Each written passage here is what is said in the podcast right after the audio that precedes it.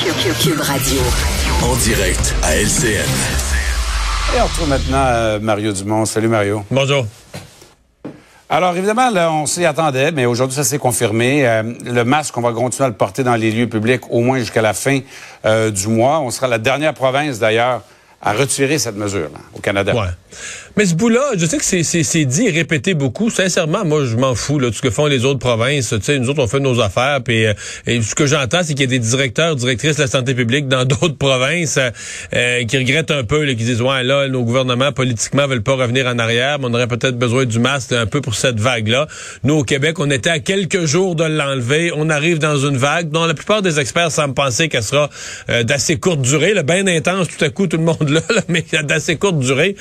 Donc, euh, non, je pense qu'on fait la chose logique. Euh, il y aura pas de personne qui va en mourir là, de porter à l'étape où on en est dans cette pandémie, avec ce qu'elle nous a coûté à tout point de vue, euh, deux semaines de plus à porter le masque. Oui, oui, oui, deux semaines de plus à porter le masque alors que tout est ouvert, ah restaurant.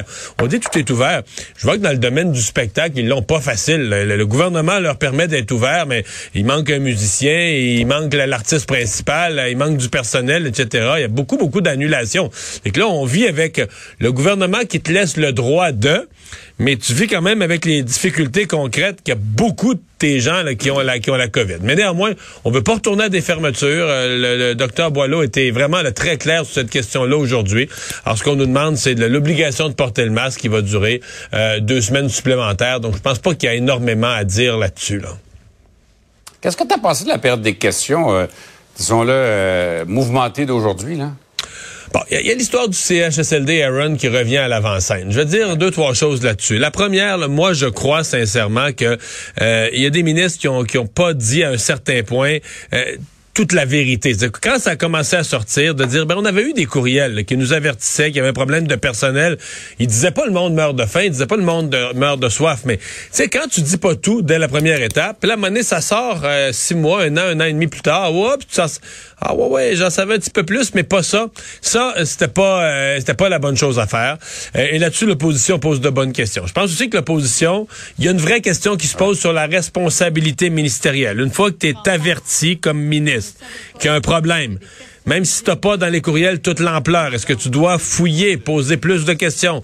Certains diront oui, certains diront, ben, dans une crise comme on vivait avec la COVID, on pouvait pas tout savoir. Ça, c'est une chose. Par contre, quand l'opposition pousse la coche de plus et dit, et tantôt à Cube Radio, une députée libérale, la députée Monique Sauvé, qui me dit, elle, elle, affirme que Marguerite Blais, que, que Daniel Mécan savait que les gens mouraient de faim mouraient de soif, que ces ministres-là savaient ce qui se dans les chambres du CHLCLD Aaron, puis que ça les dérangeait pas, puis qu'ils faisaient rien.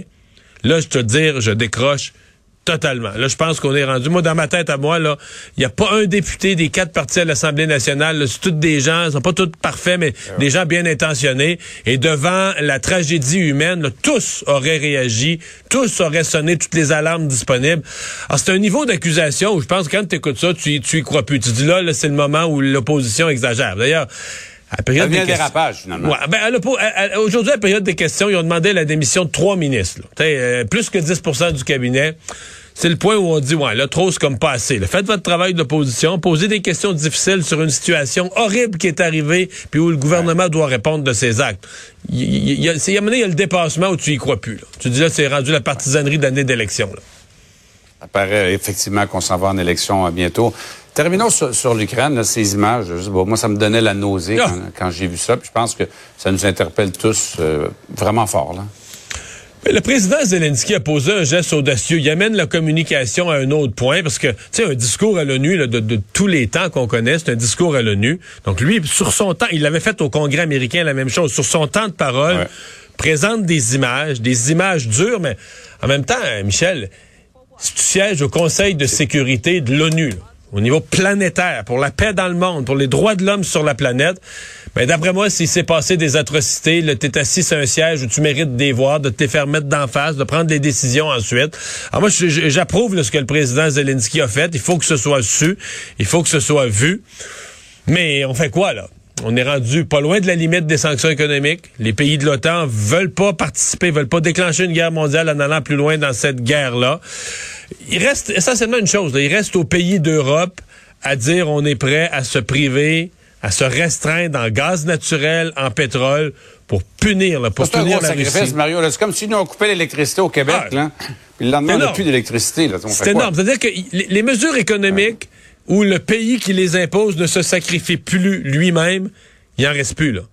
Donc là, on est, on est rendu là. Ou bien on entre en guerre contre la Russie, mais ça, je pense c'est une étape que l'Occident n'est pas prêt à franchir à ce point-ci. Intéressant. Hey, merci, Mario, là. Au revoir. Salut. Ah, voilà qui complète euh, notre euh, émission. On va suivre évidemment dans les euh, prochaines heures la convention de, de Éric Duhem qui va dans une heure se confirmer sa candidature dans la circonscription de Chauveau. C'est dans le nord de, Québec, donc lac Beauport, ancienne Lorette, etc. Donc 18h30. Euh, en fait, le coup, il n'est pas le premier qui le fait en politique. que- ah, il a fallu qu'il annonce un message aux médias à la dernière minute qu'il y a tellement de monde qu'il faut changer de salle. je l'ai déjà fait moi aussi, mais de fait, il, semble qu'il va y avoir beaucoup de monde, là, que ce sera vrai. Euh, très, très grande force de mobilisation là, du côté du Parti conservateur. Est-ce que c'est parce que c'est un parti de, militants particulièrement motivés ou est-ce qu'on va chercher euh, les, mouvements de foule associés aux anti-mesures sanitaires? Ça, c'est la question à laquelle Éric Duhem va devoir répondre d'ici le vote. Mais donc là, euh, va confirmer sa candidature dans une circonscription. C'était celle où les conservateurs, là, à l'époque où le parti était très peu connu, ramassait quoi, 1 au Québec, là, mais euh, dans ce comté-là, je pense qu'il y avait eu 8 à la dernière élection. Donc, c'était à peu près le seul comté où il y avait eu une tranche de vote là, euh, un peu euh, un peu significative. Donc, euh, c'est logique pour Éric Duhem. C'est un comté aussi où la CAQ a un député, Sylvain Lévesque, mais pas un ministre. Il y a plusieurs ministres dans la région de Québec. Dans ce comté-là, il n'y a pas de ministre. Donc, pour moi, c'est pas une surprise. Ça fait plusieurs semaines qu'on on voit très bien que c'est vers là que M. Duhem s'enligne. Alors, euh, voilà. Donc, euh, merci d'avoir été là. Je vous souhaite une bonne soirée. Rendez-vous demain, 15h30 pour une autre émission. Sophie Durocher s'en vient.